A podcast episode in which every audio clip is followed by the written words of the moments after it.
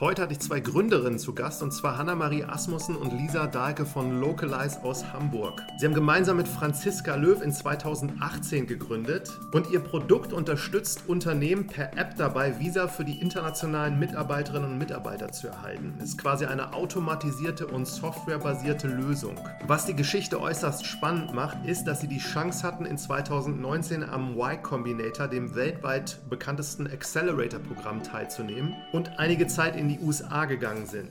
Insgesamt sind mir deutschlandweit nur ganz wenige Startups bekannt, die diese Chance hatten und deswegen habe ich sie dazu auch besonders intensiv befragt. Und sie haben darüber berichtet, was ihnen das Programm gebracht hat, mit welchen Zielen sie reingegangen sind, wie der Bewerbungsprozess ablief und wie sie schließlich die Zusage erhalten haben. Natürlich ging es auch um das Thema Marketing und Vertrieb und wie sie ihre ersten Kunden gewonnen haben, was hauptsächlich auf ihr persönliches Netzwerk zurückzuführen ist und in gewisser Weise auch auf Inbound-Marketing, weil nämlich interessante Artikel über sie in der Presse Presse erschienen sind, wo insbesondere Tech-Startups auf sie aufmerksam wurden, mit denen sie dann als Pilotkunden und erste Kunden gestartet sind.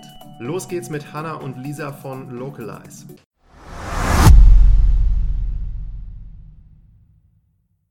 Willkommen zu einer neuen Folge von Marketing from Zero to One. Heute zwei Gründerinnen, mal wieder zwei Gründerinnen zu Gast, und zwar Hanna-Marie Asmussen und Lisa Dahlke. Herzlich willkommen. Vielen Dank für die Einladung. Freut uns sehr. Genau, und es geht heute um Localize. So internationaler könnte es kaum sein. Vom Produkt her, von eurer auch Geschichte. Vielleicht fängst du mal an, Hanna, und sagst noch mal so zwei Worte zu dir, was du eigentlich vor Localize gemacht hast.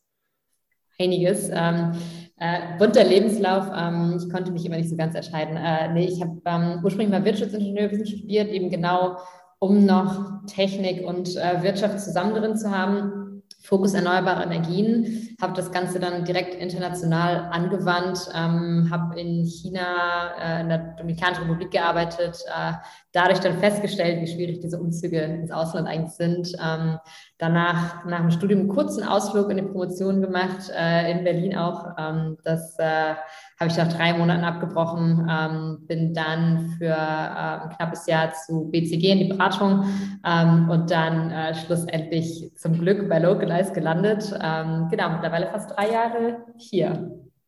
Sehr cool. Und TU Berlin war das auch, glaube ich. Ne? Genau. Ne?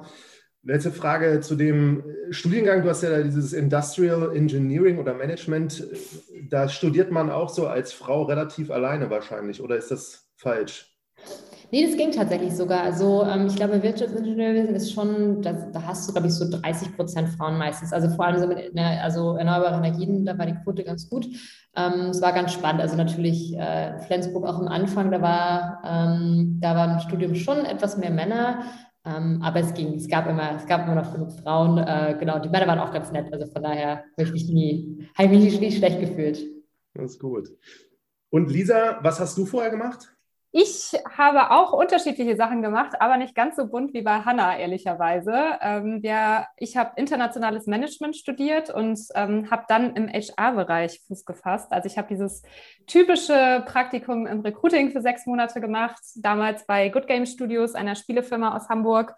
Und die sind ganz stark gewachsen und dann bin ich gleich dort geblieben und war insgesamt drei Jahre dort und habe da die Relocation und die Onboarding-Abteilung mit aufgebaut. Wir waren schlussendlich nachher sechs, sieben Leute, die die Relocation von den internationalen Mitarbeitern von Good Game Studios betreut haben. Und genau, habe da erste Arbeitserfahrung gesammelt und bin dann nochmal ins Startup gegangen für zwei Jahre, auch in Hamburg und habe da alles von A bis Z, was, was HR-Arbeit angeht, gemacht und ähm, ja, kenne mich in dem Bereich einfach äh, ganz gut aus. Und dann kam Hannah mit der Localize-Idee um die Ecke und äh, hat mich natürlich direkt in ihren Bann gezogen mit der Idee. Und äh, so ging das Ganze los. Bevor wir über die Idee sprechen, ein Wort noch zu Franziska. Ihr seid noch zu dritt. Was hat sie vorher gemacht? Wie habt ihr sie getroffen? Auch, äh, auch, auch viele Sachen. Franziska hat tatsächlich mit uns, ähm, man, darf sie übrigens nicht Franziska nennen, dann ist sie ganz, äh, damit sie, damit Frau Löw.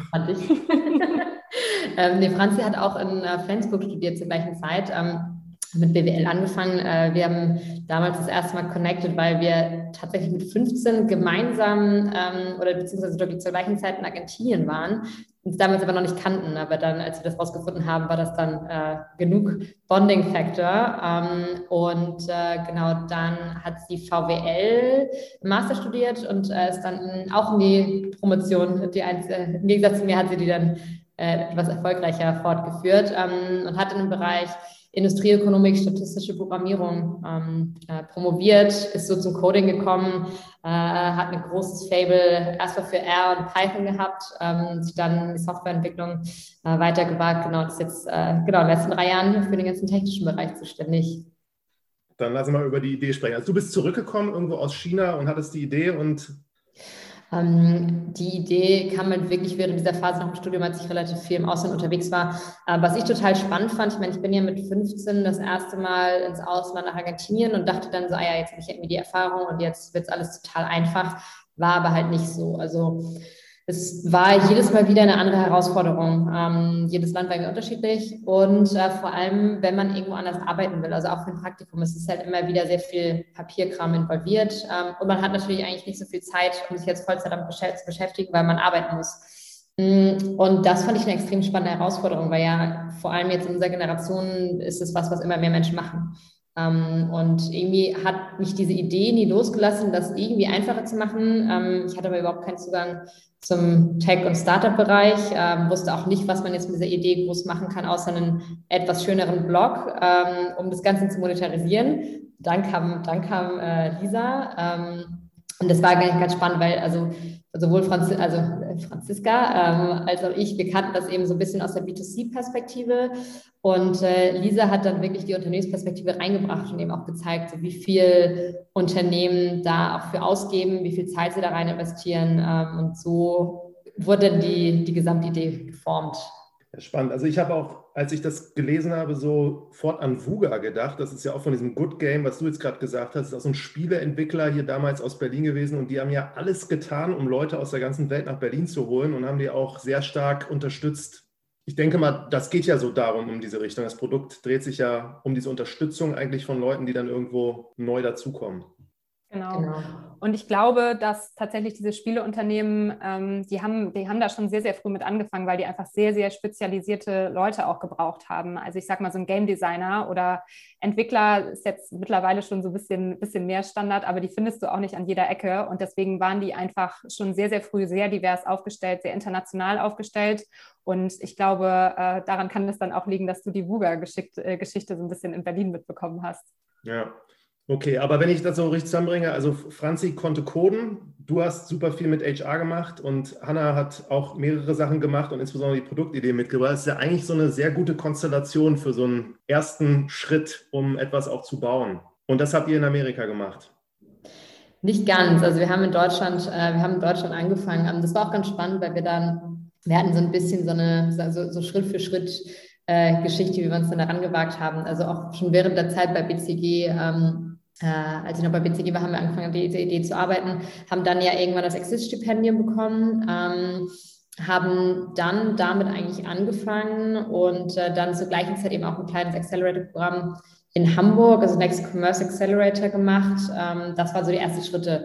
Da hatten wir aber dann noch nicht gelauncht. Da haben wir erstmal ein halbes Jahr wirklich komplett am Produkt gearbeitet. Durch den Accelerator haben wir eben auch erste Pilotkunden oder Kunden, mit denen wir das Ganze zusammen entwickeln konnten, gewonnen. Das war 2018. Also bis äh, Ende 2018 haben wir dann komplett am Produkt gearbeitet. Ähm, dann 20, 2019 haben wir gelauncht und dann drei, vier Monate später sind wir in den USA und eben auch im Y Combinator. Aber da hatten wir auch schon Kunden in Deutschland. Also das heißt, ähm, es ist auch wirklich so, alles operative Business ist noch in Europa. Wir sind dann rüber in die USA und das war eher, also das hat uns jetzt, sag ich mal, auf der Commercial-Seite guten Input gegeben, aber vor allem produktseitig war es extrem spannend, weil das halt noch eine ganz andere Philosophie und Herangehensweise ist. Aber genau deswegen, Lisa war auch, also Franzi und ich waren dann die meiste Zeit drüben. Lisa musste in Deutschland die Stellung halten und äh, genau mit unseren, mit unseren Kunden weiter in Kontakt halten. Sag mal was zu den ersten Kunden. Also das Accelerator-Programm habt ihr die so als, das waren noch keine zahlenden Kunden, die euch da unterstützt haben mit Feedback eher, oder wer war das? Genau, das waren ganz unterschiedliche Unternehmen, ähm, zum Teil auch Unternehmen, die in den Accelerator investieren waren, also so Unternehmen ähm, wie Bayersdorf und Chivo, die dann schlussendlich uns Produktfeedback gegeben haben. Und da haben wir aber schon relativ schnell gemerkt, dass das vielleicht gar nicht die spannenden Kunden sind für uns, weil die zum Teil eben auch noch relativ traditionell aufgestellt sind. Und ich habe dann wirklich mein HR-Netzwerk, was ich ja durch Good Game Studios äh, ganz gut hatte, äh, mal so ein bisschen angezapft. Hanna hat auch geguckt, wen kenne ich da eigentlich in dem Bereich noch? Und so haben wir relativ ähm, frühzeitig auch schon mit Unternehmen wie About You zum Beispiel gesprochen oder auch anderen Tech-Startups aus, aus Hamburg und Berlin und haben wirklich ähm, ja, viel nach Feedback gefragt, viel nach Input gefragt und haben auch versucht, wirklich unterschiedliche Unternehmensgrößen quasi abzudecken. Und ich würde wirklich behaupten, dass das uns gerade auch bei dem MVP und dann auch bei dem Produktlaunch extrem weitergeholfen hat, weil wir dann wirklich ready waren für die ersten Kunden. Also das hat man dann auch gemerkt und schlussendlich war es dann auch so, ähm, dass wir in der Tech Startup-Szene relativ schnell Fuß gefasst haben. Und am Anfang ähm, lief es aber dann natürlich viel über Produktfeedback. Wir haben auch noch äh, sehr wilde Preise äh, da damals genommen und äh, große Discounts gegeben und so. Aber ich würde es definitiv wieder so machen, weil ähm, gerade diese, dieses Feedback, was du dann von den Kunden erhältst, einfach gerade zu Anfang super wertvoll ist. Und man sagt ja immer so, ja, entwickelt euer Produkt nah am Kunden. Ja, macht das auch wirklich. Also ähm, ich glaube, das ist wirklich was, was sehr, sehr wichtig ist. Und das hat man, also wir haben das auch teilweise ähm, bei anderen Startups gesehen, dass wenn man zu spät mit den Kunden spricht, dass man dann teilweise auch in ganz falsche Richtung gelaufen ist. Und ähm, schlussendlich hatten wir auch Gespräche mit Kunden, die uns gesagt haben, ja, ist nicht relevant. Wenn ihr gewisse Themen einfach nicht abdeckt, dann, dann würden wir euch nicht nutzen. Also ähm, auch mal aus dem Nähkästchen hier geplaudert. Wir, wir waren zu relativ früher Zeit auch mal bei Xing und ähm, haben da über, haben da unser Produkt vorgestellt und äh, waren natürlich auch super aufgeregt und haben uns, haben uns gefreut, weil wir dachten, die sind doch jetzt der ideale Kunde für uns. Und zum damaligen Zeitpunkt, das war relativ zu Anfang, ähm, die sind tatsächlich auch inbound reingekommen. Ähm, wir hatten kaum noch eine Website, würde ich sagen, aber die haben irgendwie von uns Spitz bekommen. Und ähm, zur damaligen Zeit hatten wir das Visumsthema noch gar nicht so richtig auf, auf dem Plan und haben halt gesagt, ah, das machen die Unternehmen sowieso intern. Und äh, die waren dann so, ja, wenn ihr kein, kein Visum und kein Immigration macht, dann ähm, ist das nicht interessant für uns. Und schlussendlich war das ein super wertvolles Feedback, weil wir äh, jetzt schlussendlich genau das machen und damit auch erfolgreich geworden sind. Und ähm, klar war das nicht schön in dem Moment, das zu hören, weil man sich so dachte, ach Mann, wir laufen jetzt hier irgendwie in die falsche Richtung, aber langfristig hilft das halt total. Könnt ihr noch mal kurz beschreiben mit dem Produkt, wie das genau funktioniert und was das bietet? Also der Kern, ähm, ist, glaube ich, auch nochmal das Interessante, äh, sagen wir mal so von der Produktentwicklung, ähm, weil wir ganz am Anfang wirklich versucht haben, alles zu lösen, also alle Themen, die irgendwie anfallen von Visum, Anmeldung, ähm, Bankkonto, Versicherung und so weiter, ähm, auch ein komplettes Partnernetzwerk aufgebaut haben und dann festgestellt haben, als wir angefangen haben, auch in verschiedene Länder zu skalieren, dass man sich echt extrem fokussieren muss, ähm, welche Probleme man löst. Das heißt, unser Fokus ist jetzt gerade, dass wir genau den ganzen ähm, unsexy Paperwork-Part ähm, am Anfang lösen. Wir haben eben auch noch selektierte Partner also bei den Themen, die wirklich äh, crucial sind, also so, wie gesagt, Bankenversicherung, Wohnungssuche, ähm, dass wir dabei auch die Unterstützung bieten oder beziehungsweise ähm, die, die Mitarbeiter weiterleiten. Es sieht aber im Endeffekt jetzt so aus, also ein ähm, HR hat bei uns eine, ja, eine Oberfläche, also ein Dashboard, wo sie eine Übersicht über alle Cases sehen. Ähm, dann legen sie einen neuen Case an, ähm, wenn sie eben zum Beispiel einen internationalen Mitarbeiter anstellen. Der kriegt dann äh, Sign-up-Link, ähm, füllt nochmal weitere Informationen aus und ähm, wenn er dann aufs Dashboard kommt, dann kriegt er quasi automatisch seine, also wir nennen es immer Pipeline, also das heißt quasi den, den Weg oder die To-Dos, die er halt machen muss, aber rein auf diesen, sag ich mal, dieses Setup, also diesen, alles, was er an Paperwork braucht. Da kriegt er sich dann durch ähm, und äh, wir haben dann auf dem Dashboard eben auch ähm, Informationen oder diese Partnerangebote da, aber der Kern von dem Produkt ist wirklich diese komplette Automatisierung von allem, was so, also Paperwork wirklich Visum, ähm, Arbeitsgenehmigung, Arbeitsgenehmigung, Anmeldung, ähm, also alles, was das angeht. Und das heißt, wir verarbeiten da schlussendlich die Informationen, die öffentlich verfügbar sind und äh, helfen den Mitarbeiter, ähm, indem wir ihn da durchführen. Mhm.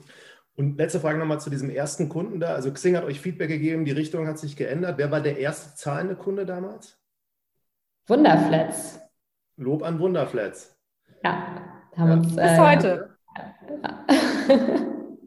Ja, und war das ein Überzeugungsprozess oder ging das auch so inbound, haben angefragt und machen wir? Das war damals, ich glaube, da haben wir eine Intro gekriegt, noch über einen, ähm, den kannten wir aus dem Accelerator-Programm und ähm, die hatten da ein Immediate Need. Äh, deswegen ging das dann, glaube ich, relativ schnell. Ähm, und deswegen, das passt. Ich glaube, die, das war so das erste Mal, dass sie dann auch eine Lösung dafür gesucht haben. Und deswegen war es einfach vom Timing perfekt. Und für uns war es natürlich ideal, weil du, glaube ich, für diese ersten Kunden, gerade in dem Bereich, du musst eben erstmal beweisen, dass du das Ganze machen kannst, das Produkt funktioniert. Und darum waren genau diese ersten Kunden total wichtig. Ähm, wir haben am Anfang auch viel, ja, erstmal mit kleineren Kunden haben gearbeitet, die ersten Cases gemacht und dann jetzt Schritt für Schritt uns an die, an die größeren ran gewagt. Ähm, das ist auch ein total, ein total spannender Prozess, weil natürlich je mehr Geografien wir abdecken, ähm, desto ja, weiter wird auch unser Reach. Also zum Beispiel für Freena und Personio ähm, decken wir jetzt einmal Deutschland ab, aber auch Spanien, Irland, Niederlande zum Beispiel. Und das ist halt eigentlich spannend. Also das heißt, je mehr, ähm, je mehr Geografien du abdeckst, desto äh, desto größer sind eigentlich auch die Kunden, die man dann, die man dann ansprechen kann.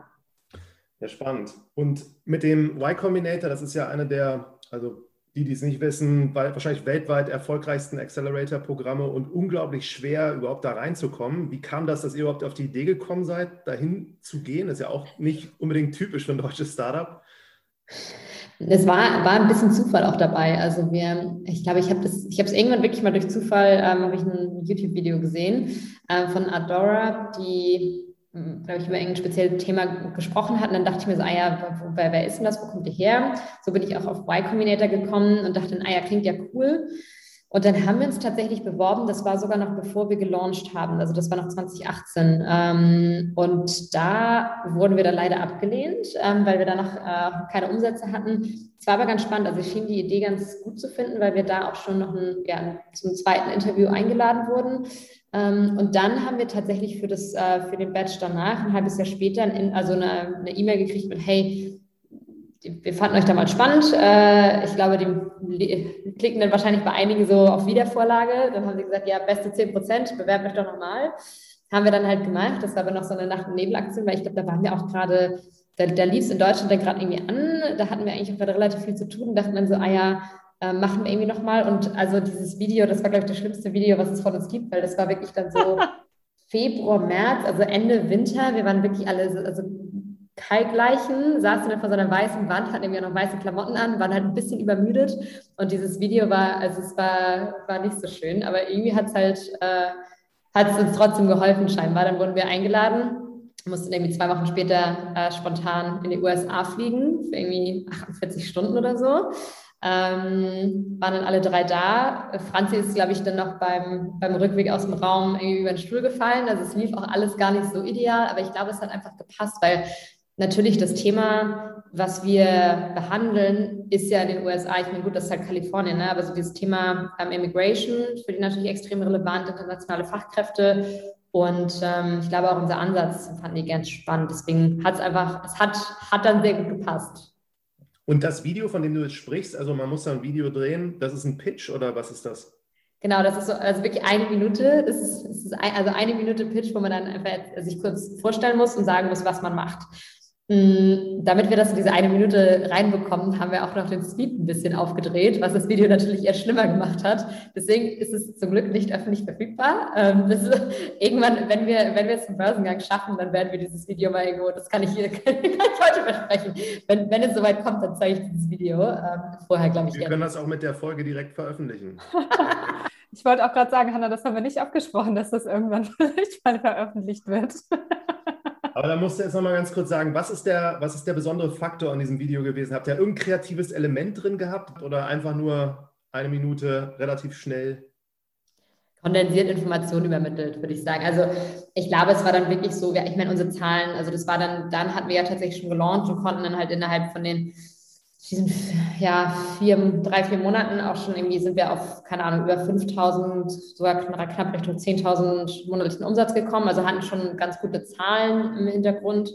Ähm, ich habe 5000 waren es dann, aber das war, also trotzdem war, war, war es jetzt gar nicht so schlecht. Ähm, und genau dann die Kombi mit der Idee, ähm, das äh, hat wahrscheinlich auch nicht geschadet, dass wir, dass wir drei weibliche Gründerinnen sind, obwohl das ich mal so äh, äh, ich glaube nicht, dass das der, der ausschlaggebende Faktor war. Ich glaube halt das Video, also wir haben da das Video und die Qualität von dem Video war definitiv nicht der ausschlagende Faktor. Was Kreatives haben wir auch nicht gemacht. Wir saßen nämlich so wie die, die drei Hühner auf der Stange vor der weißen Wand ähm, und haben einfach eine Minute durchgeredet. Ähm, Aber genau, ich glaube, dann am Ende auch bei dem Interview, also auch als wir dann vor Ort waren, sind wir nochmal darauf eingegangen, was, was unsere Vision ist, was wir mit dem Produkt eigentlich machen. Ähm, und genau, das, das scheint dann am Ende ja gefruchtet zu haben. Und dann haben sie euch nach dem Interview gesagt, wir nehmen euch oder wie funktioniert das? Ja, also wir, ähm, wir, mussten dann sogar noch zwei Stunden später oder eine Stunde später noch zum zweiten Interview. Also manchmal, wenn sie noch, das sind ja immer zehn Minuten, wenn sie noch weitere Fragen haben, musst du noch mal rein. Mm, und dann sind wir irgendwie noch mal rein für fünf weitere Minuten, wo sie noch mal nachgefragt haben, ähm, was, ja, wie das Ganze da wirklich funktioniert. Ähm, und dann haben wir zwei Stunden später einen Anruf bekommen und dann, genau, lesen sie jetzt ein bisschen auch die Terms vor und sagen, ah ja, stimmst du zu und so weiter. Und dann haben wir ihm gesagt, äh, wir machen das und dann sind wir am nächsten Tag wieder zurückgeflogen. Wer hat euch angerufen? Paul Graham? Nee, ähm, das war, ich glaube, Kevin war das, oder Lisa? Ich überlege gerade. Also Tim Brady oder Kevin? Ich glaube, das war Kevin damals. Kevin Auf jeden Fall war auf jeden Fall war es ganz witzig, weil du wusstest, wenn du einen Anruf bekommst, dass du drin bist und wenn du nicht drin bist, bekommst du nur eine E-Mail. Und wir saßen wirklich auf heißen Kohlen und haben die ganze Zeit diese Handys im Blick gehabt. Ähm, und dann hat dieses Handy geklingelt und äh, ja, wir waren gerade unterwegs und ich glaube, äh, die komplette Straße, in der wir unterwegs waren, hat mitbekommen, dass, dass wir da angenommen worden sind. Es fuhr aber noch ein Feuerwehrauto. Es, gibt auch ein Video davon, ähm, weil dann irgendwie musste ich aus der Bar raus und dann ähm, stehe ich irgendwie vor der Tür, dann, dann fährt aber so ein Feuerwehrwagen vorbei und dann habe ich irgendwie kaum was verstanden und bin ich die ganze Zeit ganz aufgeregt äh, im Kreis gelaufen. Ähm, da habe ich noch Ärger gekriegt, weil man nicht mit Alkohol auf die Straße laufen durfte. Das war auch noch ganz aufregend, genau. Und dann ähm, habe ich Zusage gekriegt. Sehr cool. Die so Terms sind da, wie viel kriegt man? 25, 50.000 oder so für 150.000 US-Dollar meine ich. 150 oder 120.000. Also das hat sich aber auch über die Jahre jetzt geändert, genau. Ja. Und dann seid ihr beide da geblieben. Lisa ist zurück, hat Kunden akquiriert und dann habt ihr dieses Programm durchlaufen. Was habt ihr da gelernt? Und das hat wahrscheinlich sehr viel gebracht, vermute ich. Also es ist halt total spannend, weil ich meine, man, man ist ja die meiste Zeit dann da und arbeitet auch für sich und dann hat man so alle, also zweimal die Woche auch Treffen mit anderen Gründern. Und eigentlich war so das Spannendste wirklich dann, also das Spannendste für uns war wirklich dann ähm, auf einen Schlag so ein extremes Netzwerk zu haben, weil du natürlich da auch ähm, Unternehmen hast oder Gründer, die weiß nicht mal bei Intercom waren oder bei Stripe oder bei, anderen Unternehmen. Und das heißt, da kriegst du dann auch unglaublich viel mit. Wie gehen die an, an Produktentwicklung ran, ähm, Design, ähm, Tech, Teamaufbau, ähm, das ganze Investorenthema. Also das heißt, man kriegt ja auf einen Schlag nochmal so eine ganz andere, äh, ganz andere Exposure auch. Weil ich meine, in, in Deutschland war es halt schon nicht so ganz einfach. Ich meine, wir hatten ja, wir, wir kommen, keiner von uns kam von irgendwie einer der großen Gründerhochschulen. Ähm, wir hatten jetzt irgendwie kein riesen Netzwerk in dem Bereich oder kam halt von irgendwann als Startup, wo wir dann schon mal mitbekommen haben, wie es halt läuft. Hamburg war damals, also hat sich jetzt hier auch echt entwickelt, aber das war jetzt auch nicht der, der das Riesennetzwerk. Und darum war es schon eine Herausforderung am Anfang, da dann wirklich auch so Leute zu haben, wo man schnell mal sagen kann, okay, den rufe ich jetzt an.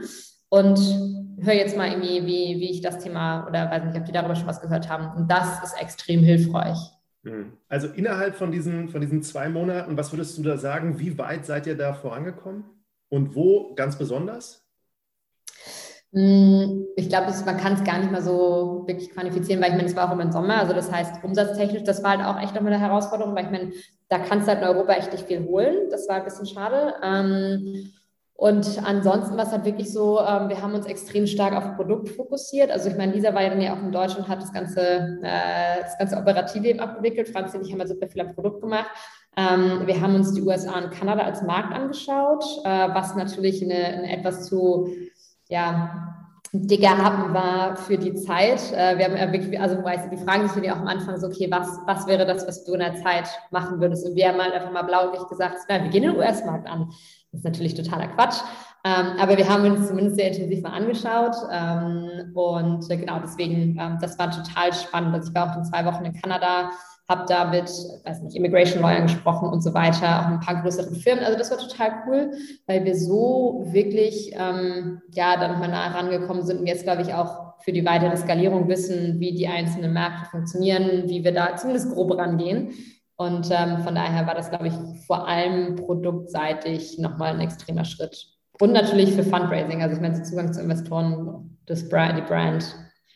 Das, das war danach auch diese Runde, die ihr gemacht habt, ne? mit 1, irgendwas Millionen.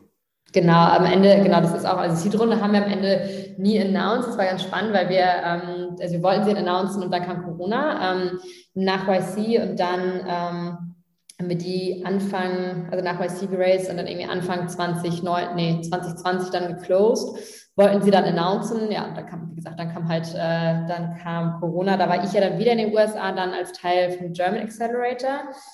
Ja, und dann haben wir einfach dann gesagt, okay, das ist halt Quatsch. Also äh, gerade beschäftigt die Leute irgendwie, beschäftigen sich mit anderen Sachen. Ähm, genau, aber da haben wir insgesamt 2,1 Millionen US-Dollar geraced. Mit dem German Accelerator, das war auch nochmal mit dem Christian Busch oder wer macht das da? Äh, Christian Busch ist ja in ähm, New York. Wir waren, also ich war dann wieder in San Francisco. Ähm, und äh, genau, das waren dann auch wieder drei, also knapp drei Monate. Ähm, ich musste ein bisschen früher abbrechen, eben weil ich dann Mitte März, als das Ganze dann, dann doch etwas schneller ging, ähm, bin ich dann wieder zurück nach Deutschland. Genau, aber davor auch nochmal dann ähm, eben auch nochmal so ein bisschen weiter Markt beobachten, gucken, ähm, wann wir da wie reingehen können, auch mit Investoren noch weiter gesprochen. Ähm, genau. Ihr seid aber zu dritt gewesen zu dem Zeitpunkt oder hattet ihr Mitarbeiter, irgendwelche? Wir hatten da schon Mitarbeiter, auch ein, auch ein paar mehr. Also da waren wir dann, glaube ich, mittlerweile so zwölf, ich glaube zwölf Leute. Also Anfang, des, Anfang 2020 waren wir so zwölf Leute, genau. Ähm, und das heißt auch über die Zeit, als Lisa Deutschland war, also als Lisa dann, also während dem Y Combinator hatten wir auch schon zwei weitere Mitarbeiter. Während der Zeit sind dann noch irgendwie zwei dazugekommen, glaube ich. Und dann sind wir bis Ende des Jahres auf zehn Leute gewachsen und dann halt im Q1 2020 so irgendwie 12, 12 bis 15 ungefähr. Ähm, genau, und dann äh, während der Corona-Zeit waren wir auch eine Zeit lang in Kurzarbeit, ähm, weil da natürlich dann erstmal wieder so ein, so ein kompletter Freeze war für ein paar Monate. Ähm, und äh, da sind wir dann auch das Team erstmal nicht weitergewachsen und dann, doch, dann ging es aber irgendwann äh, wieder ganz gut los. Also ich glaube, jetzt mittlerweile hat sich da ähm, ist ein total spannender Bereich. Also auch mal jetzt im HR-Bereich gewesen zu sein im letzten Jahr war nicht immer einfach, aber halt total spannend, weil das natürlich extrem viele neue Herausforderungen waren. Ähm, aber gerade ergeben sich da auf Business-Seite viele neue Möglichkeiten. Ähm, es wird sich doch wieder sehr viel über Grenzen bewegt. Das ist bei uns natürlich immer gut und ich glaube, langfristig ergeben sich dadurch auch immer mehr neue Use Cases. Also von daher sehr, sehr spannend. Das glaube ich auch. Bevor wir jetzt darüber nochmal sprechen, Zurück zu Lisa. Wie hast du denn oder wie habt ihr denn diese Kunden akquiriert? Und du bist ja jemand, du hast vorher jetzt dann HR gemacht. Das ist ja so ein bisschen die indirekte Seite des Vertriebs oder die andere Seite, würde ich immer. Oder na, eigentlich ist es auch Vertrieb, aber sag mal, wie, wie habt ihr das gemacht dann? Ja, finde ich gut, dass du die Analogie direkt aufmachst. Ähm, die habe ich dann nämlich auch aufgemacht, als, als es darum ging, wer dann bei uns Sales machen soll. Also ich bin da damals auch wirklich so, ange, so rangegangen, so ja, ich habe ja Arbeitgeber auch an, an potenzielle Bewerber quasi verkauft und äh, dann versuche ich das mal. Also das war schlussendlich wirklich ähm, die, die Entscheidung in dem Workshop. Und ähm, ich glaube, ganz zu Anfang hatten wir ja schon drüber gesprochen, so dieses Netzwerk erstmal anzapfen und gucken, wer hat da im Zweifel Bedarf. Also ähm, das hat am Anfang eben sehr, sehr gut geklappt ähm, tatsächlich auch in ganz unterschiedlichen Bereichen, also äh, dann teilweise auch wirklich Bekannte oder, oder alte Kollegen. Und ähm, das gleiche, gleiche schlussendlich auch ähm, bei Hannah dann, weil sie eben auch einige Leute aus der Beratung noch kannte.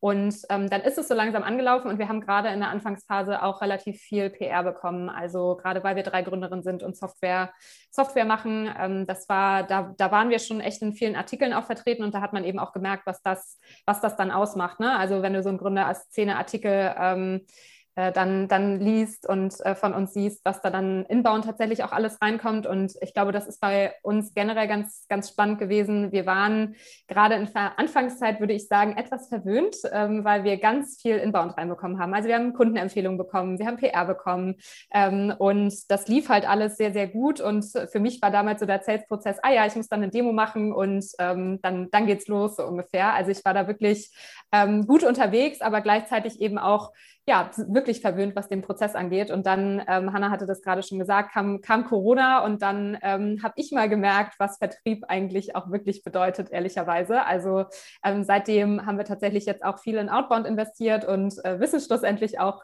ähm, jetzt mittlerweile, wie viel Zeit das teilweise auch kostet, die Leute mal zu einer Demo zu bewegen, ähm, wenn sie nicht inbound reinkommen. Und ich glaube, das war für mich persönlich auch ein, mit das größte Learning, ähm, weil gerade in der Anfangsphase ist es einfach sehr, sehr gut gelaufen und das weiß man jetzt jetzt einfach auch. Und klar, wir bekommen trotzdem auch noch Inbound-Leads rein, aber in dem Sinne ähm, hat uns das letzte Jahr jetzt auch geholfen, einfach auch wirklich so den Outbound-Prozess zumindest anfangen zu skalieren und wirklich aufzubauen, Prozesse zu strukturieren. Und ähm, ja, aber die, die, das erste Jahr war, was Vertrieb angeht, auf jeden Fall sehr, sehr dankbar, kann ich nicht anders sagen. Wie habt ihr das dann gemacht? Also habt ihr die Leute per LinkedIn angeschrieben oder angerufen oder was hast du, was habt ihr alles probiert? Ähm, also viel, gerade zu Anfang viel über LinkedIn tatsächlich. Das hat ähm, witzigerweise, habe ich den Eindruck, auch vor ein, zwei Jahren besser funktioniert als, als jetzt, weil jetzt machen das, glaube ich, äh, sind noch mehr auf den Trichter gekommen. Ähm, ganz ursprünglich tatsächlich auch noch Xing, aber da äh, habe ich dann irgendwann gar keine Erfolge mehr gesehen. Also das habe ich, da mache ich gar nichts mehr. Ähm, und ich glaube, dass äh, LinkedIn auch immer noch funktioniert, aber jetzt mittlerweile echt gut in der Kombi. Also wir haben am Anfang eben auch E-Mails rausgeschickt und ähm, wirklich so ja, Outbound-Sequenzen ähm, gebaut und äh, merken jetzt aber auch schon, ähm, dass das halt dann in der Kombination auch ganz gut funktioniert. Und das ist grundsätzlich auch wirklich spannend ist. Klar, LinkedIn-Kontaktanfrage ist das eine, aber wenn sie sie dann annehmen, du hast sie ja in deinem Netzwerk und wenn du dann auch viele Sachen machst in Richtung, also wir haben jetzt Webinare gemacht oder auch so HR Roundtable, wo die HRler sich darüber austauschen können, was jetzt vielleicht auch zukünftig passiert, wenn einige Mitarbeiter sagen, ah, wie ist es denn jetzt? Ich möchte mal drei Monate aus Spanien arbeiten, geht das? Und ähm, generell machen wir da halt auch schon viel und ähm, dafür ist es dann eben auch sehr, sehr dankbar. Aber generell haben wir viel über LinkedIn gemacht und auch über E-Mail, ja. Ne, es auch, habt ihr irgendwelche besonderen Inhalte, Content-Marketing versucht, das voranzutreiben oder was habt ihr noch irgendwas gemacht? Also generell haben wir das schon gemacht, aber ich würde, ich würde sagen, es war so ein Thema, was bei uns immer so ein bisschen untergegangen äh, ist. Also wir wissen, dass es funktioniert. Äh, wir, haben, wir haben auch definitiv ähm, Blogartikel, wir haben auch Whitepaper, die man runterladen kann. Wir haben auch schon Umfragen gemacht ähm, und sind da, sind da schon ganz gut aufgestellt gewesen, gerade, gerade letztes Jahr, einfach weil wir da viel ausprobiert haben. Aber es war immer so eine ja, ich würde mal sagen, das hat dann eine Person gemacht und dann wurde aber vielleicht auch mal wieder was anderes ein bisschen wichtiger, dann wird das wieder so ein bisschen vernachlässigt und ähm, deswegen ist das tatsächlich jetzt von uns gerade ein großes Ziel, dass wir da nochmal mehr rein investieren und auch wirklich das jetzt ähm, ja aufbauen und schlussendlich da auch die nächsten Schritte gehen, weil, weil wir wissen, dass es funktioniert. Wir haben es eben äh, häufig, wir haben viele Sachen ausprobiert, viele Sachen ausgetestet und jetzt gilt es, gilt es schlussendlich, das auf die Straße zu bringen. Spannende Zeit. Letzte Frage, letzte Frage dazu. Ich habe so einen Blick auf eure Website geworfen da auch und habe die Preise gesehen. Und ihr habt ja diese drei eigentlich hier mit 49, 199 und 400. Ich würde immer so sagen, als äh, ehemaliger Marketingprofessor, irgendwer hat euch beraten, weil das ist schon sehr, finde ich, so lenkend. Und wie ihr das auch dargestellt habt, wie habt ihr das eigentlich dann so euch gedacht, dass ihr das so gemacht habt, wie es ihr gemacht habt?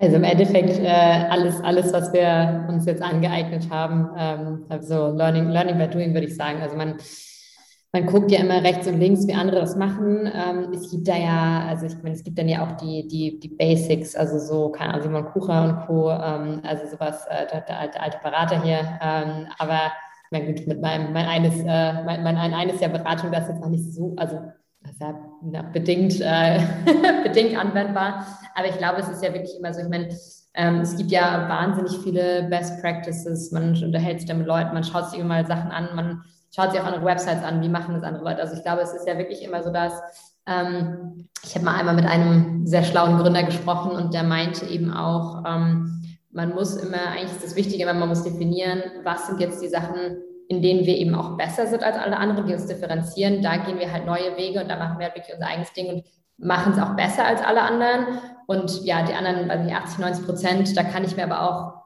super easy Sachen bei anderen abschauen. Also das heißt nicht nur, dass man irgendwie alles kopiert, aber dass man halt einfach sagt, also was ist der Stand? Also Pricing ist ja wirklich sowas, was halt darunter fällt. Ähm, wie baue ich halt generell eine Website auf, wenn ich halt irgendwie ein Software-Business habe?